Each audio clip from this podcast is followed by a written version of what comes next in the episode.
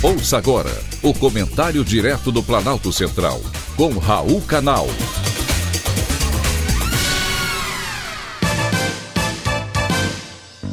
Queridos ouvintes e atentos escutantes, assunto de hoje é programa Mais Médicos.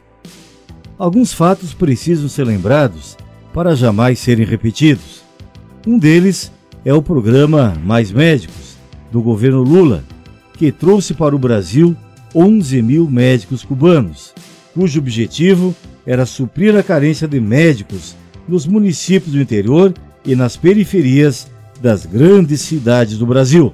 Naquela época, o Conselho Federal de Medicina foi totalmente contra o programa Mais Médicos, por entender que ele estabelecia no Brasil dois graus de cidadania: o daqueles que contavam com cuidado de médicos com diplomas reconhecidos e comprovada capacidade profissional, e o daqueles que ficavam à mercê de pessoas cujo histórico acadêmico e profissional era uma incógnita, abrindo espaço para dúvidas sobre a sua eficácia.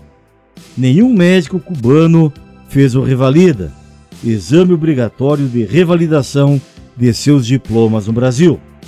Na época, o plenário do Supremo Tribunal Federal não acatou ação direta de inconstitucionalidade movida pelo CFM contra o programa Mais Médicos, de caráter eleitoreiro, apenas para abastecer os cofres da família Castro, que ficava com 80% do que o governo pagava para os médicos cubanos.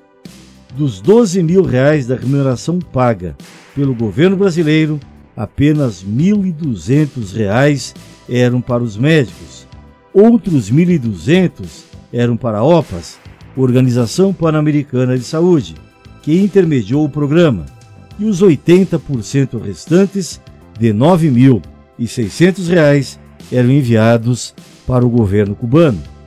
Com o fim do programa Mais Médicos, em 2018, alguns médicos voltaram para Cuba, outros pediram asilo no Brasil e outros foram para os Estados Unidos. Esses que estão na América entraram com uma ação de classe movida contra a OPAS na Justiça dos Estados Unidos, que acusa as missões cubanas de saúde no Brasil de trabalho escravo. Além de receber apenas 10% da remuneração paga pelo governo brasileiro, a jornada de trabalho era de 64 horas semanais, acima do limite de 40 horas semanais permitidos pela lei e impostos pela Constituição.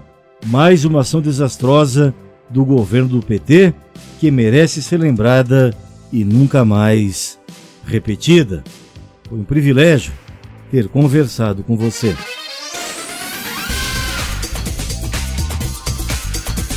Acabamos de apresentar o Comentário Direto do Planalto Central com Raul Canal.